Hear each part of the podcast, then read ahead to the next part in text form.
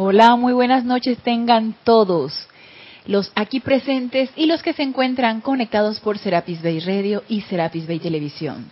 Bienvenidos a este nuestro espacio Renacimiento Espiritual que se transmite todos los lunes a las 19.30 horas, hora de Panamá. Yo soy Ana Julia Morales y la presencia Yo Soy anclada en mi corazón reconoce, saluda, bendice a la victoriosa presencia Yo Soy anclada en los corazones de todos y cada uno de ustedes. Yo estoy, aceptando, igualmente. Recuerden, hoy, en este día, estamos a 20, 21, gracias Mario, 21 de agosto. La clase se transmite en vivo Pueden participar con sus preguntas o comentarios si lo tienen a bien. Gracias Mario por tu amoroso servicio. Está pendiente de los chats de cabina y de cámara. Y si no, pues escríbanme Ana Julia, todo en minúscula y pegado arroba serapibay.com. Para mí siempre es un placer servirles. Y recuerden este domingo 27, es este domingo 27 de agosto, tenemos Serapis Movie, la película Doctor Strange súper interesante. Cuando la vi yo dije, oh, está, esta, esta, película está así como de acción mística, acción espiritual, una serie de... Se le pueden dar muchas pasadas. Se le pueden dar muchas pasadas y una serie de, de mensajes que nos da esta película que los invito para que se conecten, para que nos acompañen, para que eh, vemos a ver qué, podemos obtener, qué enseñanza podemos obtener de esta película, porque este es el objetivo de los Serapis Movie, a ver qué aprendemos, qué aprendemos de lo que se, se esté dando en la cinematografía, en el cine, qué mensaje podemos obtener de esto. Así que este domingo 27 de agosto, Serapis Movie Doctor Strange. Y bueno, el día de ayer en el servicio de transmisión de la llama de la ascensión hicimos un cierre de 12 meses de estar mensualmente presentes y transmitiendo el servicio de la llama de la ascensión de una manera constante, perseverante. Y es una de las cosas que me puse a pensar. Eh, si bien en el ámbito de los maestros ascendidos no existe ni tiempo, ni espacio, ni nada de estas cosas, uno realmente, eh, tú llevas una actividad y tú esperas un resultado de la actividad. Y fuera de la, del objetivo de la actividad de la llama de la ascensión cuando se creó aquí en el grupo Serapis Bay, eh, era gratitud a este templo, a, estos, a este gran maestro, su jerarca, a la hermandad, a todo esto, gratitud y, invocar y magnetizar e irradiar constantemente esta llama que tanto la necesita nuestro planeta, así como el resto de todos los servicios de transmisión de la llama, que son cuatro al año. Eh, decidimos como grupo experimentar y todos los que se unieron con nosotros pues experimentar este, esta, esta nueva eh, aventura de, de sostener mensualmente un servicio de la llama de la ascensión. Y me puse a pensar que cada quien, cada uno de nosotros de los que hemos participado, será bueno que nos preguntáramos, ¿qué hemos aprendido de esto? ¿Qué hemos aprendido de sostener un servicio de transmisión de la llama? Si bien hemos sostenido los los tradicionales, los que todos sabemos que se realizan durante todo el año. Este primer año que hemos sostenido este servicio de transmisión de la llama, nosotros como integrantes del grupo Serapis B y ustedes como integrantes de la comunidad internacional y como campo de fuerza, ¿qué, qué hemos obtenido nosotros de esto? No se pregunten que me lo he cuestionado y me lo sigo cuestionando, porque aquí en el grupo Serapis B nosotros eh, inicialmente, ya hace un par de años atrás, estábamos dedicados a oficiar ceremoniales especializándonos en ese rayo, en el cuarto rayo, en el, rayo blanco y, e invocando al jerarca del templo de la ascensión, como es el amado maestro ascendido Serapis Bey, irnos a Luxor, invocar a la hermandad de Luxor, a todos los seres de luz que están en este, en este cuarto rayo. Y a pesar de que hemos estado todo este tiempo sostenidamente magnetizando esta cualidad divina, magnetizando este rayo, invocando a sus seres de luz. Ahora imagínense haber completado todo un ciclo de 12 meses sosteniendo esta llama de la ascensión. Sería bueno preguntarnos, ¿qué hemos obtenido de esto? ¿Qué hemos aprendido de esto? ¿Cómo hemos servido? Y si queremos seguir sirviendo en esta gran actividad porque es una tremenda oportunidad de servicio. Todos los servicios de transmisión de la llama son una tremenda oportunidad de servicio, porque somos instrumentos con nuestro aliento de irradiar una cualidad divina y beneficiar a cuantas personas podamos nosotros beneficiar, que no tenemos la más mínima idea, porque acuérdense que la mente externa es finita y la mente externa se circunscribe a X cosa o, o tiene expectativas a X situación y nosotros no tenemos idea de qué tanto podemos nosotros estar beneficiando en nuestras invocaciones, en nuestros decretos, en nuestros aquietamientos, en eh, pensar, sentir, hablar constructivamente, en participar en, en, ceremoniales diarios, en participar en servicio de transmisión de la llama, no tenemos la menor idea. Lo cierto es que se siente un gran gozo por la oportunidad de servir. Y cuidado y es eso. Cuidado y es ese gran gozo por la oportunidad de servir y sentirnos privilegiados por la oportunidad de servir, ya sea en la llama de la ascensión o en la que cada uno de nosotros quiera participar. Así que yo por mi parte sí voy a, a irme por allá por el, el, el templo de Luxor allá con el, amado maestro señor Serapis Bey y amado maestro. O, o, lo intercambio y le pregunto a la mamá ascendido Kuzumi, ella, mamá ascendido Kuzumi, quiero comprender. Estamos todos entusiasmados en las actividades, pero quiero comprender. Porque no quiero que sea algo, ay, que se va a hacer por hacer o que se va a hacer, ah, sí, tienes el privilegio de servir y estás sirviendo, pero quiero comprender, quiero una mayor comprensión. Por eso tanto mi inquietud de estarme sumergiendo en esta llama de la iluminación, porque para mí es súper importante comprender, comprender las cosas, comprender el porqué de las cosas, comprender por qué lo estoy haciendo, por lo menos de mi parte, comprender qué, qué, qué, qué se quiere obtener con esto y qué quiero aprender de esto. Entonces, ese deseo de comprensión, será bueno preguntárselo a los maestros, porque ellos son los que nos pueden irradiar esa comprensión, los que nos pueden dar ese toque del chamán, esa, ese, ese chispazo para que tú digas, o cada uno de nosotros decir, claro, es que la cosa es así, por eso es que es esto. Porque podemos muy esquemáticamente decir, sí, el servicio con tu aliento y todo esto, y caer en, en, las, en los eslogans, de los enumerar con, con, con, sistemáticamente los beneficios de la participación de un servicio de transmisión de la llama. Y, y, ¿qué más? ¿Qué más?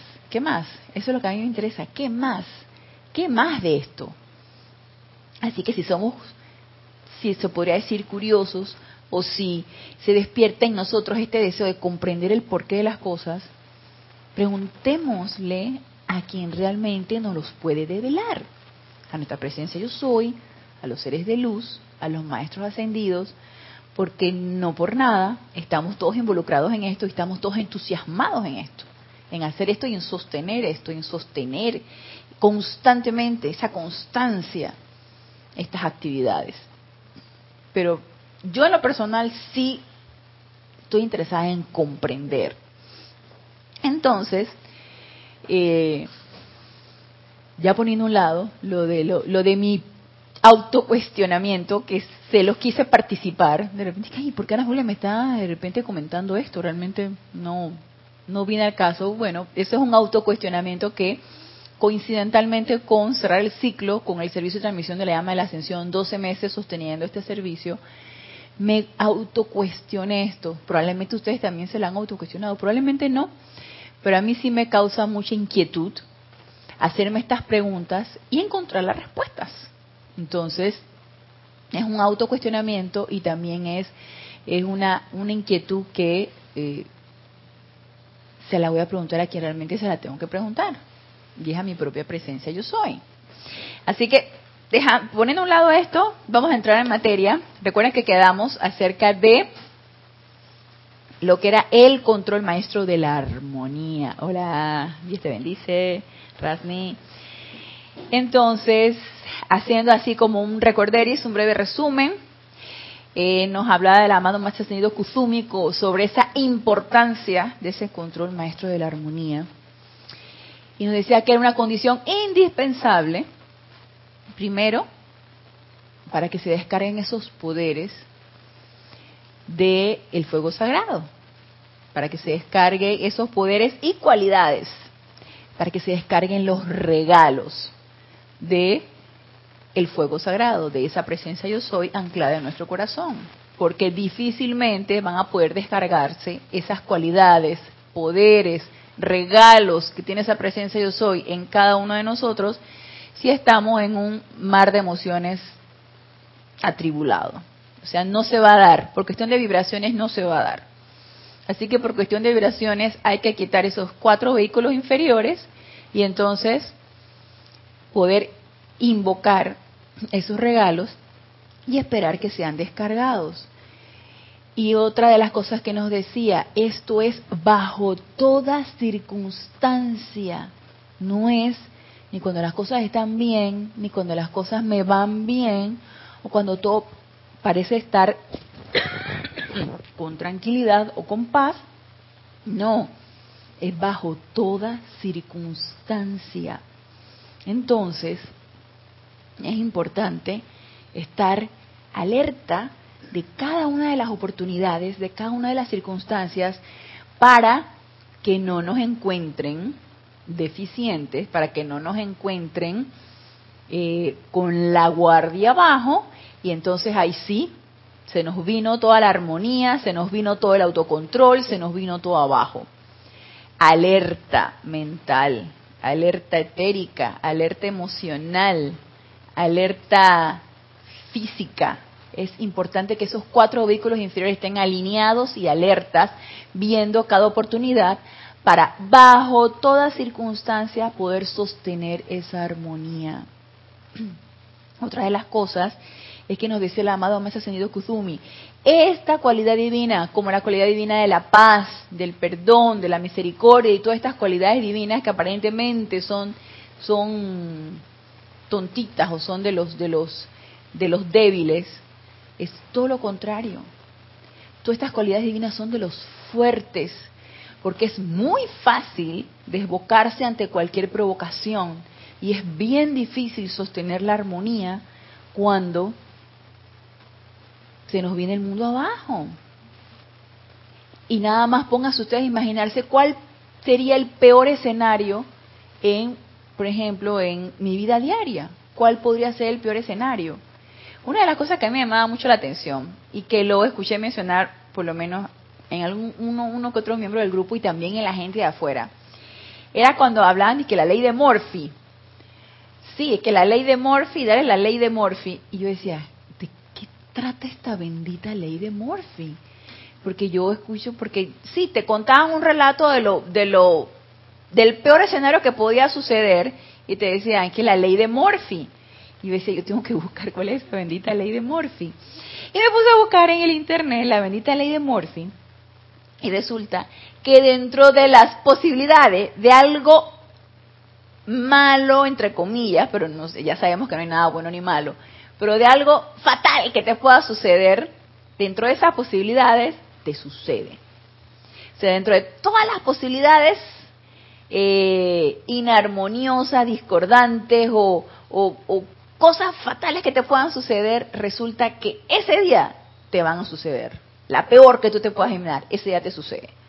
Entonces, tú dices que claro, que, que la ley de Morphy, está, está, eh, eh, esto tenía que suceder porque estaba dentro de las posibilidades cuánticas, en tu ecuación cuántica de lo que puede suceder, y te sucedió, la ley de Morphy. Yo decía, ay no, yo decía, esto se me hace muy fatalista. Yo no acepto eso. Eso de, que lo peor que te pueda pasar te va a suceder. yo no acepto eso. A mí no me gusta esa ley de Morphy. Yo decía, no, no acepto eso. Y cambiando de repente, ese estado de aceptación que lo peor que te pueda pasar te pasa, digo, pueden cambiar muchas cosas. Puede cambiar tu ecuación. De repente todo está pactado que suceda así y como tú eres el creador y lo que piensas y sientes eso lo traes a la forma, entonces no va a suceder, porque tú no estás aceptando que lo peor que te pueda pasar va a suceder. No, Señor, no. Y le quito poder a eso. Claro que no. Por supuesto que no. Entonces, esa, esa, ese sentimiento de que cosas buenas van a pasar, de que cosas constructivas van a pasar y que incluso si llegara a pasar algo que no te gusta, estás dispuesta a sostener tu armonía, es un quehacer constante, es una actividad constante de tu vida diaria. Y recuerdo que alguien por allí me decía, pero si yo estuve preparando tanto una actividad, yo estuve haciendo, yo estuve volviendo, y yo hice, y yo volví, y yo preparé, y justo cuando llegó el momento en que tenía que poner todo bien bonito, de todo lo que yo me sacrifiqué, que yo tenía que hacer, no pude. Y tú te puedes decir que, que es la ley de Morphy. es que lo peor que podía suceder pasó. No, no es así. No es así. ¿Y sabes a qué me recuerda eso? Y que no lo vi en ese momento cuando me estaban contando esta situación. No lo vi en este momento. Y me decía la persona, pero ¿qué tengo que aprender yo de esto? ¿Qué tengo que aprender de que tanto preparé yo la situación, tanto preparé yo el escenario para que las cosas fueran perfectas y resulta que todo se me vino abajo? Porque algo se me interpuso y no pude llegar a preparar lo que tanto día con día y, desvelos y sacrificio yo hice. Entonces yo le decía, bueno, preguntar a tu presencia qué es lo que tienes que aprender. Y de repente leyendo esto, ni lo que nos dice el amado Maestro Ascendido Kuzumi en esta parte, en la página 24 del libro Diario del Puente de la Libertad, Kuzumi, Lanto y Confucio. Paz sostenido y maestría, dice. Recuerdan que la, una de las encarnaciones del amado Maestro Ascendido Kuzumi era Pitágoras y que él fundó una escuela en aquellos tiempos de, de antes del Maestro Jesús en Grecia, en Crotona, que es una parte de Italia, pero que en aquel tiempo que pertenecía a Grecia, uno de los dominios griegos. Y él en su escuela de Crotona, que tenía disciplinas bastante estrictas, una de esas era el silencio, y el ascetismo, bueno, eso te lo dicen los, escritos, eh, si lo buscas por internet, el amado Maestro Kusumi nos dice que fueran ascetas, así, de, de, de, extrema, de, maltrato del cuerpo físico, ni nada de esas cosas, si bien eran estrictos en cuanto al silencio, no comían carne, eh, tenían disciplinas bien estrictas en cuanto a, su manera de comportarse, a su manera de, hacer las cosas. Crearon mucho arte y al parecer era una escuela de lo mejor organizada y no solamente eh, aceptaban hombres, sino también aceptaban mujeres. Y había los quienes estaban internos en la escuela, quienes eran era como un internado, diría yo, vivían allí, todo eso lo hacían allí, y habían quienes eran externos. Los que eran externos por lo general eran las mujeres, pero ellas podían acudir a la escuela y aprender matemáticas y aprender filosofía y aprender todas estas cosas que se aprendían en estas escuelas griegas. Y eh, pertenecían al grupo de la escuela del amado Maestro Kuzumi, como Pitágoras en aquella época. Yo busqué un poquito acerca de por qué había sucedido esto de que se había destruido esta escuela. Y según dicen en internet, no nos dice aquí el maestro, nos lo dicen en internet, es, eh, este, estas enseñanzas o lo que se aprendía aquí influyó mucho desde el punto de vista político.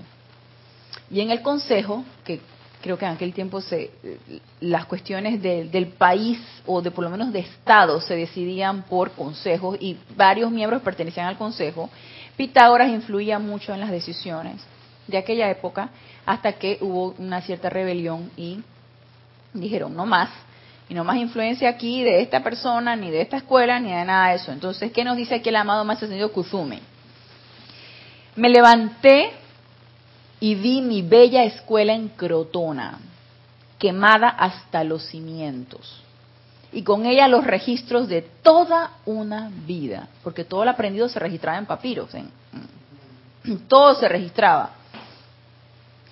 Todos los exquisitos logros de alumnos en quienes había invertido todas las energías de mi ser.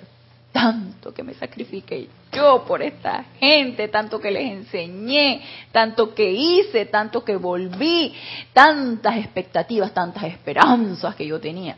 Díganme ustedes si no es un escenario de lo más familiar cuando uno tiene un proyecto. Cuando tú tienes un proyecto, tú, tienes, tú dices que esto va a ser así, así, así, y tú le das y le das y tú eres constante y tú, y tú estás allí, y tú estás energizando eso, le estás metiendo todo tu empeño, todo tu sentimiento, todo, porque tú quieres que algo se logre, tú tienes un objetivo y tú quieres que eso que tú creaste sea bello y sea de beneficio y bendición para todas las personas.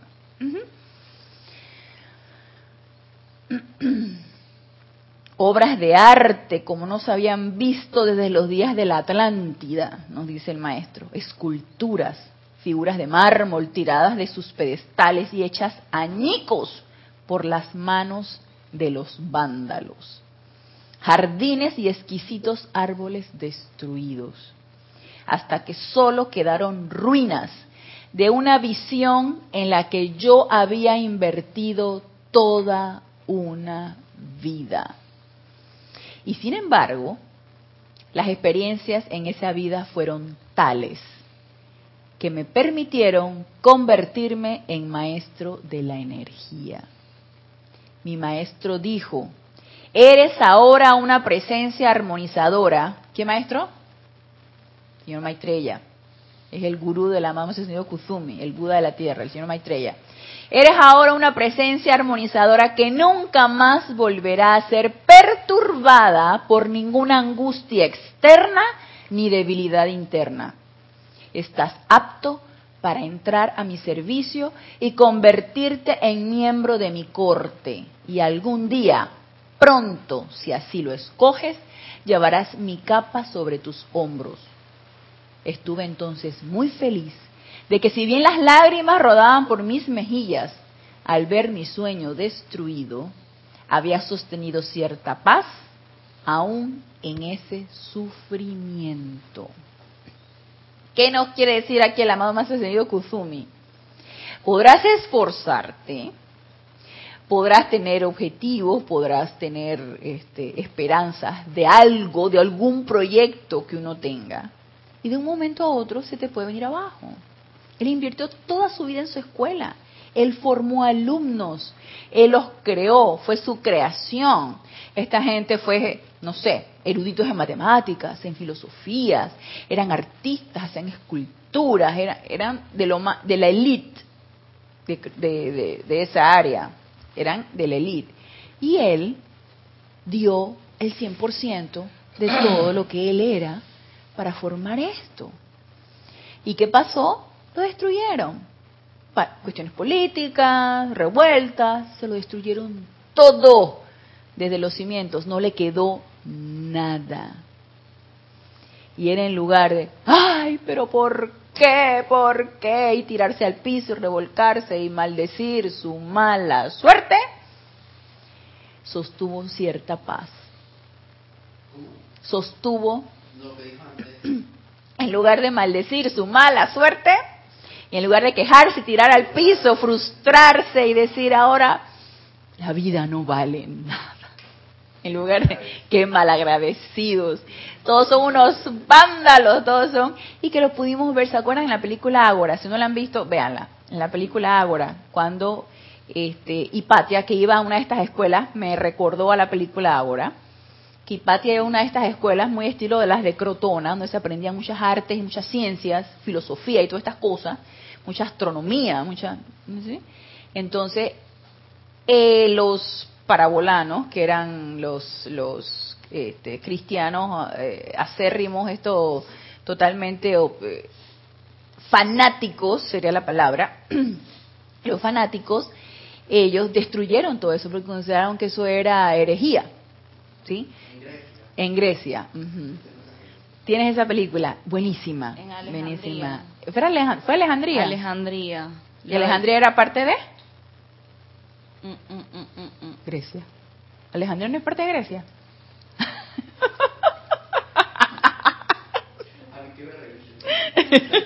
Bueno, esa biblioteca, eso fue que la, destruyeron. Ajá, ajá. Y ella pertenecía a esta biblioteca, a ver, a ver qué será Mario en, en, otros momentos, dice Mario, que vamos a buscar qué parte de qué era Alejandría. Tengo entendido que Alejandría era parte de Grecia. Alejandría era parte de Grecia. Sí. La, Alejandría, eh, es que había varias Alejandrías. Uh Estás hablando de Hipatia. Ajá, de la Hipatia. Alejandría que quedaban cerca del Cairo, por Egipto. Mm, ya, ok. Y ese era, era territorio griego, ellos, porque ya es que ellos se expandieron, ellos... Que ellos se expandieron, eh, sí. Ese era el imperio de Magno. Mm, porque Crotona, que era en Italia, era una escuela griega. Entonces e, ellos estaban ahí en Italia, o sea que ellos se expandieron, ellos agarraron toda Europa, ellos se expandieron por, por todos lados. Crotona está en Italia. Entonces ese era una escuela griega. Entonces, este, esa, eso me recordó mucho porque estos fanáticos cristianos el, destruyeron toda la ciencia, todo lo que descubrieron, todas las esculturas, todo, y agarraron a toda su gente y a, y, Hipatia porque era mujer y era hereje y era, o sea, la, la arrastraron y la destruyeron y la hicieron y le volvieron, ¿no? Entonces, y eso me recordó mucho esta historia que nos cuenta la mamá Ascendido Kuzumi de su escuela de Crotona. La destruyeron hasta los cimientos, algo que te había costado toda una vida, y sin embargo, aún allí, él sostuvo la paz y la armonía. Entonces, él nos dice acto seguido de esto. Si cada uno de ustedes, amados hijos, pudiera ver cómo construyen esa maestría, y me quedé pensando, pudiéramos ver cómo construimos esa maestría, es como ser espectadores de nosotros mismos. Si yo, en lugar de meterme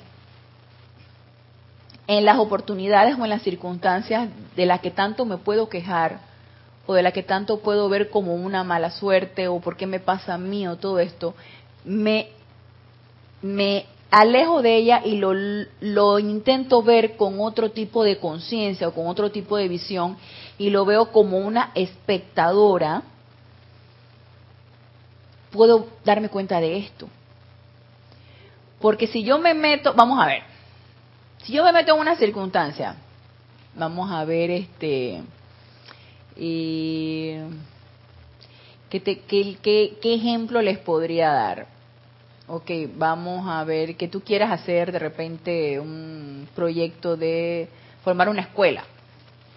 Tú quieres formar una escuela para, en mi caso, por ejemplo, para niños con discapacidad, por ejemplo. Yo quiero formar una escuela. Entonces, yo agarro y hago actividades para poder conseguir los fondos y busco patrocinadores y hago las cuestiones y logro tener el, el, el suministro y empiezo a hacer los, cimientos de esas escuelas y logro conseguir a las personas capacitadas para todo, todo esto. Y yo, ese, ese es, mi, ese es mi objetivo, porque yo quiero beneficiar a un grupo de personas que lo requieren.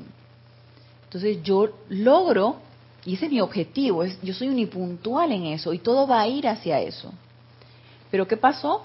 Eh, por X o Y motivo, alguna ley esto es hipotético, alguna ley que me lo impide porque no cumplí con tal o cual requisito, me obstruyen el proyecto.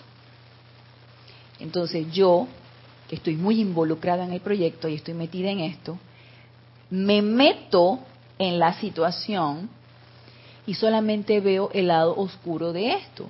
Solamente me, me quejo o me pongo a ver por qué esa ley puede impedir algo que es tan beneficioso para tantos niños o para tantas personas.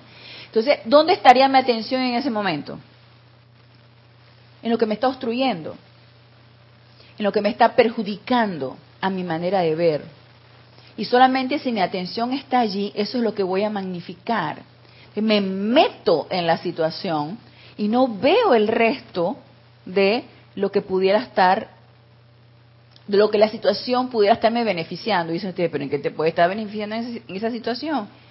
En salirme de eso, en salirme de la aparente obstrucción o de lo, o, o de lo malo que pueda a mí parecerme esto, salirme de eso y verlo desde el punto de vista externo como una oportunidad. Como una oportunidad para qué?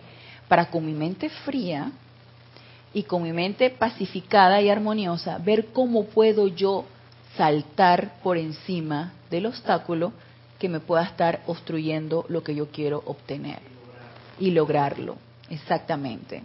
Entonces, si yo me repliego y me salgo de la situación, puedo ver la oportunidad y puedo ver la solución. Y dice el maestro, si pudieran ver cómo construyen esa maestría, si lo pudiera ver desde el punto de vista objetivo, sin verlo apasionadamente, sin exaltar los ánimos y, sentirme el pobrecita yo y sentirme y empezar a sentir la autolástima y empezar a sentir todo esto, sino verlo muy objetivamente y ver cómo puedo yo entonces estar por encima de mi obstáculo. Entonces dice, si pudieran ver cómo construyen esa maestría, realmente recibirían con beneplácito oportunidades para proyectar la llama desde dentro de su propio ser divino a través de la energía de naturaleza discordante. O sea, más claro no nos puede decir, deja de estar viendo lo malo y pon tu atención en qué es lo constructivo que puedes ver en cada una de las situaciones. Y para mí, Sinceramente, para mí todas son oportunidades para sostener tu armonía y para sostener tu paz. Porque en un mundo tan turbulento, en un mundo con tantas apariencias que te quieren sacar de tu armonía y de tu paz, no son más que múltiples y muchas veces confluyendo en una misma situación, pero no son otra cosa que múltiples oportunidades para darte paso a que tú puedas sostener tu armonía y tu paz que nada fácil es. Y recuerda que el maestro nos decía, eso se construye encarnación tras encarnación. Y tenemos que ser lo suficientemente honestos para darnos cuenta si la paz viene de adentro hacia afuera. Porque yo puedo estar aparentemente muy, muy pacífica y tener la guerra adentro. Y tener todos los sentimientos vueltos un volcán. Ah, pero no digo nada. Y tú me ves aquí muy, muy pacífica, pero estoy siendo deshonesta conmigo misma porque como, le, como dice la gente, la procesión la llevas por dentro, ¿no? Entonces, nada de paz, no está sosteniendo ninguna paz. La paz tiene que venir de adentro hacia afuera y tiene que irradiarse y tiene que sentirse. Exactamente. Porque si lo estoy haciendo nada más de los dientes para afuera o desde el punto de vista de ser externo, estoy siendo totalmente deshonesta e impura. Conmigo misma, con nadie más que conmigo misma. Entonces no estoy construyendo nada. Nos dice, recibirían con beneplácito oportunidades. Ya no me molestaría lo que me está pasando. Ya no me molestaría que el, gran proyecto que yo tenía se me viniera abajo. No. Ya lo vería como una oportunidad y lo vería con buena, con buen ánimo. Y algún día yo quiero ver eso así. Algún día quiero que eso, eh, que sea un estado de conciencia permanente en mí. Ver todo como una oportunidad de sentirme gozosa de que todo lo que me pase, de que todo lo que me pase sean oportunidades y que vienen a mí porque yo estoy en capacidad de poderlas superar. Sí, porque vienen a ti es porque estás en capacidad de poderlas superar, transmutarlas, elevarte por encima de ellas. O sea, si no, no vinieran a ti. Porque recuerden que la ley es misericordiosa, entonces no se te va a dar más carga de la que tú puedas manejar. Si te viene a ti es porque estás en oportunidad, con la oportunidad de poderla superar y transmutar y hacer todo lo que tú quieras hacer con ellas para elevarte por encima de eso. El problema es que me meto en la situación que me está molestando. Te molesto pues, porque me estoy metiendo allí en lugar de salirme de allí y verlo objetivamente. Entonces nos dice aquí el amado maestro ascendido Kuzumi, Ok, recibirán con beneplácito oportunidades para proyectar la llama desde dentro de su propio ser divino a través de la energía de naturaleza discordante. Y un día, cuando comparezcan ante el señor Maitreya y sientan la bendición al tiempo que, al tiempo que él confirma su nombramiento como dicha presencia, ustedes estarán indudablemente felices por todo empeño que hayan emprendido y sostenido a ese respecto. ok, entonces terminamos aquí el capítulo de El control maestro de la armonía y vamos a retomar la parte donde el amado maestro ascendido Kusumi nos habla de que si no estoy sosteniendo esa armonía en mis cuatro vehículos inferiores, no se van a descargar, descargar ni los regalos, ni se van a descargar las cualidades a través de ese santo ser crístico, a través de ese fuego sagrado. Y no solamente, recuerdan en la clase pasada que no solamente nos decía esto, sino que nos decía, y nos hablaba de responsabilidad. Ustedes son completamente responsables de la propia armonía que ustedes puedan sostener. ¿Por qué? Porque a través de esa propia armonía que ustedes pueden sostener, asimismo van a poder comprender, a través de su estado de conciencia armonioso, claro, pacífico, van a poder comprender más verdad, van a poder comprender más de lo que nosotros queremos transmitirles y asimismo ustedes ser instrumentos que puedan transmitir eso a otras personas. Aquí entonces nos estaba hablando de la responsabilidad de nuestra propia armonía. Y no solamente con nosotros mismos, sino también con los que nos sentimos comprometidos para poder transmitir esto, para poder transmitir la enseñanza de los maestros ascendidos o para poder irradiar cualquier tipo de cualidad divina que ya estamos conscientes. No somos ignorantes de esto. Estamos conscientes de todas las cualidades divinas que podemos irradiar y contagiar. Y entonces es una responsabilidad que yo esté haciendo todo lo contrario. Una responsabilidad conmigo misma y con mi hermano. ¿Por qué? Porque mi hermano no lo conoce, pero yo sí. Y con respecto a esto quería leerles algo que nos dice aquí en el libro La Edad Dorada. En la página 105 en cuanto a educación y esencia de instructor.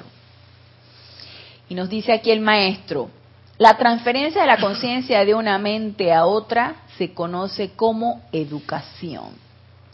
La plena verdad revelada permanece siempre presente en la mente universal de Dios. Pero la inteligencia individualizada de cada hijo de Dios debe establecer contacto con esta gran mente e incorporar dentro de su propia conciencia tanto de toda la verdad como esté en capacidad de absorber y realizar. Y ya lo hemos, no sé si lo hemos comentado en esta clase, pero lo, lo podremos haber leído en las enseñanzas de los maestros, o a lo mejor sí lo hemos comentado en la clase. Todas las ideas divinas están allí, porque todas son contenidas dentro de la mente de la presencia yo soy. Está en mí poder conectarme con esa mente universal o invocar que se precipitan esas ideas divinas para yo poder traerlas a la forma. Si es que quiero que se precipite alguna idea divina para tener un objetivo constructivo de lo que yo pueda hacer en cualquier momento. Lo puedo hacer en, durante el transcurso de, de mi actividad diaria. No tiene que ser el gran proyecto que yo quiera hacer. Lo puedo hacer en mi actividad diaria yo me puedo poner a meditar todas las mañanas e invocarle esa presencia yo soy que descargue en mí las ideas divinas para yo poder ser un instrumento de esa presencia yo soy.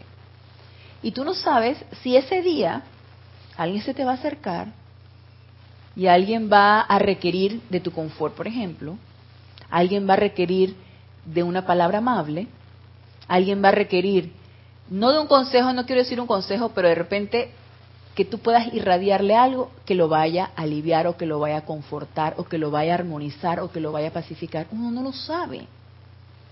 Pero si yo me conecto con esa presencia yo soy y yo invoco esa descarga de esas ideas divinas o de ese sentimiento que la presencia yo soy pueda descargar a través de mí, yo voy a estar presta, alerta a cualquier oportunidad para poder ser servidora, para poder ser instrumento. Y no es que tengo que sentarme aquí o conectarme a un internet y ponerme a leer las enseñanzas de los maestros ascendidos y servir como una instructora y tener estudiantes o tener a hermanos conectados para, para poder seguir expandiendo estas enseñanzas. No, es que la instrucción y la educación es de todo el tiempo, es de la vida diaria.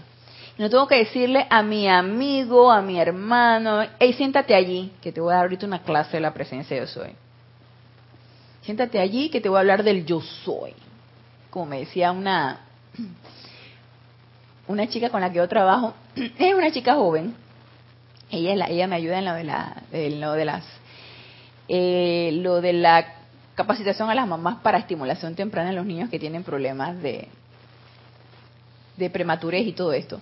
Entonces, nosotros en la Feria del Libro, nuestro, nuestro lema allí, nuestro leitmotiv allí era yo soy lo que yo soy.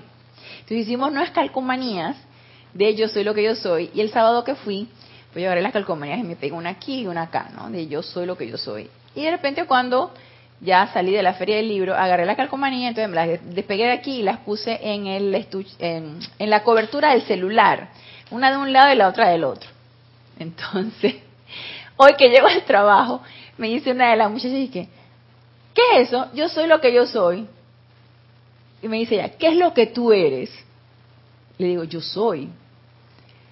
No, no, no, no, no me diga eso. ¿Qué es lo que tú eres? Le digo, yo soy. Entonces caímos en un... Eso no tiene sentido, me dice ella, no tiene sentido eso, que yo soy lo que yo soy, eso no tiene ningún sentido. Dime qué es lo que tú eres. Yo soy lo que yo soy. Entonces, me dio mucha risa porque la mente te bloquea. Tú dices que yo soy lo que yo soy. ¿Qué es eso? No tiene ningún sentido. si nosotros abriéramos nuestro corazón, nuestro corazón nos daría la respuesta. Nuestro corazón nos las daría. Y no tendríamos que estarla preguntando, simplemente lo sentiríamos. Entonces, yo para jugar un rato con ella, y volviendo a lo preguntaba y volví se lo contestaba, me dice, pero dime, ¿qué significa eso de yo soy?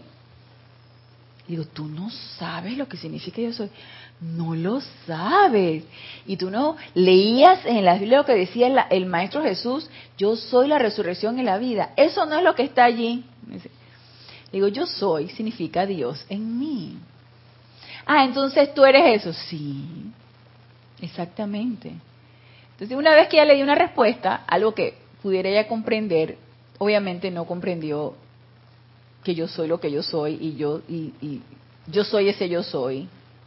Y yo soy Dios en acción aquí y ahora. O sea, no no lo comprendió. Pero por lo menos ya con una respuesta ya se quedó tranquila, ¿no? ya se quedó tranquila porque estaba sofocada. ¿Qué es eso? Yo soy lo que yo soy. Claro, algo, te, algo le tuvo que haber estremecido porque estaba obsesionada con que le contestara qué era eso. Y así me comentaron unos hermanos que estuvieron ahí en el stand del, del, de la Feria del Libro de Serapis Bay, que también a los chicos les llamaba la atención ese, ese lema, ese, esa frase, yo soy lo que yo soy algo te, que, te tiene que estar moviendo. Entonces, si abriéramos un poquito nuestro corazón y dejáramos, meterle tanta mente, yo pienso que sí podríamos sentir más de cuatro cosas, ¿no? Entonces, conectarnos con esta mente universal, pueden descargarse este tipo de ideas. Y a lo mejor en esa pregunta, que a mí me puede parecer tan obvia, y ella le puede volar la cabeza porque no entiende, no comprende, yo si me hubiera conectado en ese momento con esa gran mente, probablemente se hubiera descargado una idea divina para yo poderla hacer comprender y que cesara su sufrimiento, porque estaba sufriendo la pobre. Ella estaba sufriendo, ya quería saber desesperadamente qué significaba eso. Entonces, yo obviamente lo, se lo contesté desde el punto de vista intelectual. Si será, soy honesta con ustedes, se lo contesté desde el punto de vista intelectual. ¿Qué nos dice la enseñanza de los maestros? Que yo soy Dios en mí Dios está aquí, Dios está allá y yo soy ese yo soy. Entonces, yo soy Dios en acción. Pero a lo mejor lo hubiera podido contestar desde el punto de vista más, ¿sabe? Y eso ya vendrá. Entonces nos dice aquí el maestro, cada hombre se sumerge dentro de la fuente del conocimiento con su propia copa de receptividad y se beneficiará por su capacidad de recibir. Entonces, si nos conectamos cada vez más frecuentemente, si nos conectamos cada vez más frecuentemente a esa presencia yo soy, a esa gran sabiduría, que es esa llama que está dentro de nuestro corazón, conectada con esa gran fuente que es nuestra presencia yo soy, podemos nosotros entonces, con esa conexión directa y con ese vínculo que es tan importante que nosotros desarrollemos, establecer esa receptividad, porque yo no puedo ser receptiva si yo, o sea, yo no puedo recibir tu llamada si tú no me llamas. Si tú me llamas, tú me chateas o me llamas por teléfono, yo no puedo recibir esa llamada porque yo no estoy conectada contigo y yo me conecto contigo a través de tu llamado.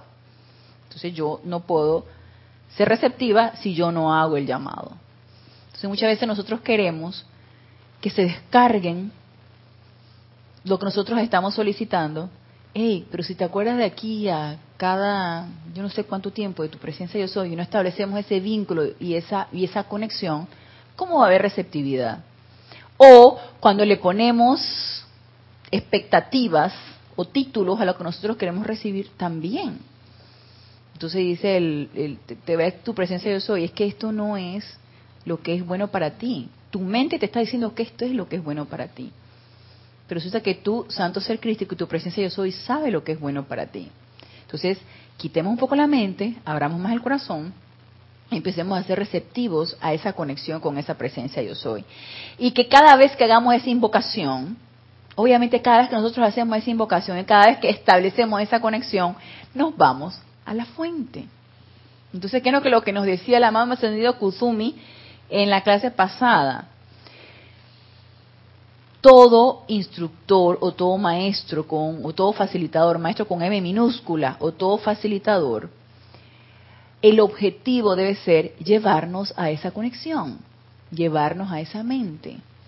Si bien tú puedes orientar con ciertas cuestiones, todo, nos, todo debe orientarnos hacia eso, hacia establecer esa conexión con tu presencia yo soy. Mientras no establezcamos esa conexión, no puede haber receptividad porque no hay llamado. Entonces establezcamos esa conexión. Nos dice, esta es la comunión espiritual. El maestro es uno, maestro con M minúscula, lo pone minúscula. El maestro es uno cuya copa ha crecido mediante muchos viajes a la fuente y da de su rebosante esencia a aquellos que no son capaces aún de alcanzar el borde cósmico. Todavía y seré instructor, facilitador o maestro hasta que cada quien vaya a su copa, vaya a su fuente y establezca ese vínculo, se sienta receptivo y esa copa que va vacía, porque nos deshacemos de ideas, de conceptos, de, expectativas, de cosas, esa copa, que es nuestro propio corazón, que va vacía, se llena con eso que nos tiene que descargar la presencia yo soy. Y una vez que cada uno de nosotros estemos llenos y satisfechos de esa fuente con nuestra copa llena, entonces ya nos tocará ser maestros, facilitadores o instructores para otras personas que requieran de que los les facilite este vínculo. Uno no es maestro o instructor forever and ever, ¿eh? eternamente, no uno nada más va a facilitar ese vínculo para que cada uno empiece a hacer esa conexión. Dice, incluso en los cursos elementales de educación el maestro llena primero su conciencia y luego amablemente sostiene su cáliz de conocimiento de manera que de manera tal que el estudiante pueda saborear sorbitos de su dulzura enamorarse de su esencia y regresar otra vez a la fuente del maestro, hasta que quizás esté entre los pocos que se unirán al maestro en la fuente cósmica. Y cualquiera de nosotros ha podido tener la experiencia, cuando estamos nosotros en la escuela, del maestro que te aburre. Maestro, estamos hablando como M minúscula, del profesor, el maestro, el maestro que te aburre, el maestro que te fastidia, que te cae mal, el maestro que te tiene alerta porque se hace tan interesante su clase que te mantiene así pendiente. Fíjense, una de las clases que a mí me parecía de lo más aburridas eran las clases de historia. Y yo recuerdo que yo tenía una profesora, yo me acuerdo si era en tercer año o en cuarto año de la secundaria. Esa señora era una señora ya mayor y ella hacía con unas anécdotas tan interesantes las clases de historia que yo me quedaba así, boquiabierta. Y yo decía, esta clase es lo máximo. Y me empezó a interesar lo de la historia universal, porque en aquella época nos tocaba, creo que era la historia universal. Era la historia de, la época antigua y, los imperios y todas estas cosas. Mí me parecía tan interesante las anécdotas de esta señora, que mira, yo ansiaba la hora de la clase para saber más de eso. Y es que probablemente en su gran experiencia o en su forma de dar las cosas o en el fuego que le metía a la cuestión, eso era suficiente para mantenernos entretenidos. A lo mejor había quien no se conectaba con ella y le parecía también aburrido, pero, pero eso es importante. Es importante esa conexión que uno llega a tener con su instructor. Por eso, yo recuerdo que nuestro antiguo director del grupo, Jorge Carrizo, nos decía, hey, no pueden haber instructores a distancia, no pueden ver facilitadores a distancia. Necesitas conectar tus ojos con esa persona, verlo cara a cara y poderte conectar con esa persona. Para tú establecer ese vínculo. Maestro estudiante, instructor, facilitador estudiante, es importante que haya ese vínculo. Porque así es como se establece la conexión, así es como se transmite lo que tú quieres transmitir. No estoy diciendo que ahora apaguen su computadora, por favor, y, no, no. Ustedes allá en lo lejos también pueden, pueden, podría ser, sentir ese, ese, ese vínculo o sentir ese fuego, más no van a decir que a distancia puedo ser yo su instructora o su, su, su facilitadora, por ejemplo.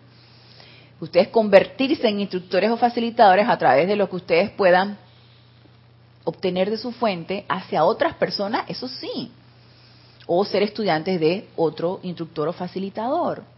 Pero ese es importante, ese vínculo que uno obtiene a través de estudiante, instructor, estudiante, maestro, para esa transmisión de conciencia, de enseñanza, de educación, hasta que hasta que cada uno de nosotros vaya a su propia fuente y obtenga todo, todo de esa fuente, que es lo que nos corresponde y ya no dependeremos de nadie externo, ya dependeremos directamente de nuestra presencia yo soy.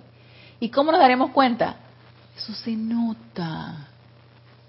Eso se nota cuando uno tiene ese vínculo constante con su presencia yo soy, eso se nota. Nadie te lo tiene que decir. Eso se irradia, eso se siente, eso se percibe, porque estás en ese total estado de armonía y paz que nada te la quita, y nosotros somos el mejor ejemplo, no digo yo, nosotros, estudiantes de la luz, podemos dar el mejor ejemplo a quien nosotros querramos transmitirle esta enseñanza, siendo eso que nosotros estamos diciendo, poniéndolo en práctica, ejemplificándolo e irradiándolo. Porque nada sirve que yo esté la calaca, la calaca, laca, hablando, hablando, hablando, y yo no ponga en práctica eso y no lo lleve a mi vida diaria de nada me serviría. Si de repente ustedes me ven por ahí insultando y diciendo y comportando de otra manera y dicen que mira, ella aquí en el salón se comporta de una manera o se comporta con su estudiante de una manera y tú le ves allá afuera y es toda una energúmena, es toda una histérica. Tú dices que ¿y dónde quedó la enseñanza? ¿Ella qué está enseñando? Si, si se, saliendo de aquí por la puerta y nadie quiere decir que no te puedas enojar, por supuesto que te puede enojar, pero que cada vez te ocurra menos. Empieza a autocorregirte, a autoobservarte, que cada vez que te ocurra, cada vez te ocurra menos. Seamos el ejemplo, vaya, de lo que queremos nosotros transmitir. No hay mejor educación que a través del ejemplo. Otra de las cosas que me, me acordaba mucho que decía Jorge, cuando, una de las cosas que él decía, Juanito, no hagas lo que yo hago, haz lo que yo digo. O sea, si tú estás viendo lo que yo me acuerdo, eso me recuerda mucho cuando estaba en la escuela de medicina. Cuando estaba en la escuela de medicina yo tenía, era radióloga creo, era radióloga, ahora me ya ni me acuerdo, hace demasiados años de eso. Y recuerdo que ella nos daba clases y allá en la universidad se podía fumar. Entonces yo recuerdo que ella entraba al salón de clase y lo primero que hacía era una cajetilla de cigarrillos, encenderla y empezar a fumar. Entonces nos enseñaba una radiografía de unos pulmones y nos decía, bueno, esto es el efecto de la nicotina. Estoy haciendo la demanda de que estoy fumando, ¿no? Nos decía, no es bueno fumar. Y empezaba a entonces que, exactamente. Y entonces, entonces ¿de qué, ¿de qué tú estás hablando? ¿Tú crees que yo te voy a, te, te voy a creer? Y que eso es la radiografía de unos pulmones llenos de nicotina, pero a ti te interesa tres pepinos, entonces tú sigues fumando y tú le aconsejas a las demás personas no fumen porque sus pulmones van a quedar así. Entonces, eso era muy gracioso y eso sucedía bastante. Eso sucedía, uff, mucho. Como un médico, yo un tiempo fumé, uff, mientras estaba en la carrera, fumé bastante. Y ya gracias Padre, ya, ya dejamos el vicio entonces, eso, uff, sucedía bastante allá en la carrera. Bueno, entonces nos dice, el desarrollo de cualquier facultad es relativo. El reporte de cualquiera de los sentidos es sólo tan exacto como sea la sensibilidad del instrumento. El desarrollo de cualquier facultad es relativo y el reporte de cualquiera de los sentidos es sólo tan exacto como sea la sensibilidad del instrumento. ¿Cuál es, nuestro instrumento? Nos habla de el reporte de cualquiera de los sentidos. Vista, olfato, oído, tacto, gusto, el menos común de los sentidos que es el, la intuición. Entonces, el que menos ponemos en práctica. Entonces, ¿a través de qué se dan estos sentidos? A través de nuestro vehículo físico. Si nuestro vehículo físico es nuestro instrumento, pero ese instrumento está a una vibración muy baja, está burdo, está cansado, está maltrecho, está con apariencia, está desafinado. Ningún instrumento musical puede dar una bonita música si está desafinado. Definitivamente. Dice Rastin, no, no, no. Es que yo no podría emitir una nota en, en, en, en, mi, en mi canción si el instrumento estuviera desafinado. Si yo me tengo que afinar también con el instrumento. Si me dan un dos sostenidos, si me dan un fa, si me da, yo así mismo puedo emitir la, puedo emitir la nota. Y si está desafinado y suena una cosa espantosa, tú dices, ¿qué, qué es esto? Está desafinado y afina tu instrumento porque si no yo no puedo emitir la nota y no puedo coordinarme con tu instrumento. Entonces, si, nos, si nuestro instrumento físico está desafinado, nada más imagínense el reporte que daría a través de nuestros sentidos ese instrumento desafinado, ese vehículo desafinado. ¿Vería? Ya se imaginarán. Todo lo que veo me parece espantoso. Todo lo que escucho es horrible. Todo lo que huelo me huele mal. Todo me sabe mal. Nada está rico. Nada está bueno. Y yo conozco personas así. Yo conozco personas que por más que le des trates de agradarla o le des el platillo más rico, siempre le encuentran un pero. Te quedó salado, te quedó este, demasiado aguado, demasiado duro, demasiado esto, demasiado lo otro. Hay personas sumamente inconformes y críticas. Y yo las conozco. Te arreglas de lo mejor, tienes esto, si te hubieras puesto un poquito menos de, de, de lápiz labial, te verías mejor. Si te hubieras este, peinado de tal manera, ese corte fatal. Si te hubieras peinado de, de tal manera, o sea, es un estado de conciencia. Nuestro vehículo físico refleja un estado de conciencia y si no lo afinamos a través de la autopurificación, ¿qué es lo que vamos a notar siempre? Todo está mal. Todo es horrible, todo huele mal, todo es espantoso, nada está bien. Imagínense qué terrible es eso. Y podemos nosotros autoobservarnos si estamos nosotros en ese estado, que de seguro en muchas ocasiones, uf, en muchas ocasiones yo me he quejado, ay, este tráfico, que me acuerdo que el, fue el viernes, fue el viernes que llovió y regresé a ir al trabajo y me tardé dos horas en llegar a mi casa, que normalmente me hago media hora, 40 minutos, me dos horas. Había un tráfico y llega un momento de desesperarme. Yo dije, tómalo con calma, escucha musiquita. Ya, ya, entonces, ya, ¿qué pasó? Ya empezó a doler la espalda de estar sentada en el auto. Y dije, gracias Padre porque tengo auto. Gracias Padre porque no me estoy mojando. Gracias Padre. Y ya de repente me, se me agotaron las gratitudes y empecé a quejarme. Y ahí dirá el amado Señor Kusumi, dale, sostén la armonía ahora, sostén la hora que te duele la espalda, estás sentada en el auto, sostén la hora que no todavía faltan dos horas para que llegues a tu casa, sosténla. Ey, es un estado de conciencia. Es un estado de conciencia.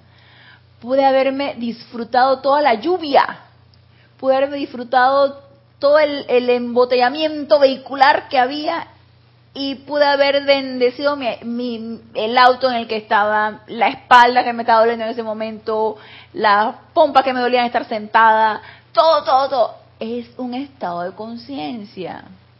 Y provocaciones externas hay siempre, hasta la cotidiana. Llovió, se inundó, el bendito congestionamiento vehicular y llegaste tres horas después a tu casa. Suele suceder. Entonces, nos dice el maestro ascendido Kuzumi, y vamos a ver si terminamos aquí. Cuando el poder místico de la vista exalta la conciencia del neófito, su descripción de la visión celestial que ha atestiguado será una verdad parcial los reportes de los visionarios de las centurias varían de acuerdo al desarrollo de la conciencia que utiliza la facultad. Y no es que nosotros no le creamos a lo que pueda estar escrito en cualquier libro sagrado, en cualquier libro bíblico. Son estados de conciencia. Es más, lo hemos visto aquí en las enseñanzas de los maestros ascendidos.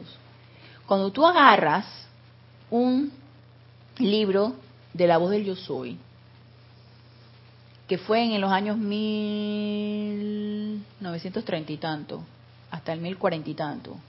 Eso era una época, eso era un estado de conciencia. Y si bien es energía descargada por los maestros ascendidos, muchas veces nuestro estado de conciencia evoluciona y tú eso lo puedes ver de otra manera. La misma enseñanza de los maestros ascendidos según tu estado de conciencia y según el afinamiento de tu manera de pensar, de sentir y de tus vehículos inferiores, lo puedes ver de otra manera puede mejorar tu comprensión, puede mejorar la práctica de esto e incluso el aprendizaje. Entonces, cuando nos dice aquí, el poder místico de la vista exalta la conciencia del neófito y su descripción de la visión celestial que ha atestiguado será una verdad parcial, nos quiere decir, no te confíes en todo lo que ves no confíes 100% en lo que tu visión externa te esté diciendo. Invoquemos siempre a esa presencia yo soy para que nos dé la verdadera comprensión. Ay, pero si esto es tan evidente, oye, esto está pasando así. Esto lo dice. El libro lo dice. Aquí dice que esto es así, así, así. Nadie me lo cambie. Nadie me cambie esto. No me lo cambien. Porque así lo dice. Eh, por favor. ¿Qué sucede cuando algo es rígido y no se puede doblar? Se quiebra. Se quiebra. No podemos ser rígidos. Necesitamos ser flexibles y siempre invocar esa comprensión que viene directamente de tu presencia yo soy para poder dar credibilidad tanto a lo que estás leyendo como a lo que estás sintiendo, como a lo que estás viendo, como a lo que estás experimentando. Todo es un aprendizaje. Estamos en un aprendizaje constante, un aprendizaje de todo lo que estamos nosotros leyendo y experimentando a través de nuestra vida diaria. Todo es un aprendizaje. Entonces, invoquemos esa verdadera comprensión o esa iluminación para de lo experimentado o de lo leído obtener una mayor comprensión que no nos va a dar ni nuestra mente externa, ni nos va a dar nuestra vista física, ni nos va a dar nuestros oídos, ni nos comprobémoslos por nosotros mismos e invoquemos a nuestro verdadero consejero, al maestro de maestros, que es nuestra presencia yo soy. Así que, ok, eh, todavía queda tratar algunos puntos con respecto a esto, pero lo vamos a dejar para la próxima clase, así que los espero el próximo lunes a las 19.30 horas en este nuestro espacio Renacimiento Espiritual. Gracias, gracias, gracias a los aquí presentes y los que se encuentran conectados por darme la oportunidad de servirles. Y los exhorto a que invoquemos esa verdadera comprensión y esa iluminación al Maestro de Maestros, que es nuestra presencia yo soy. Y hasta el próximo lunes, mil bendiciones.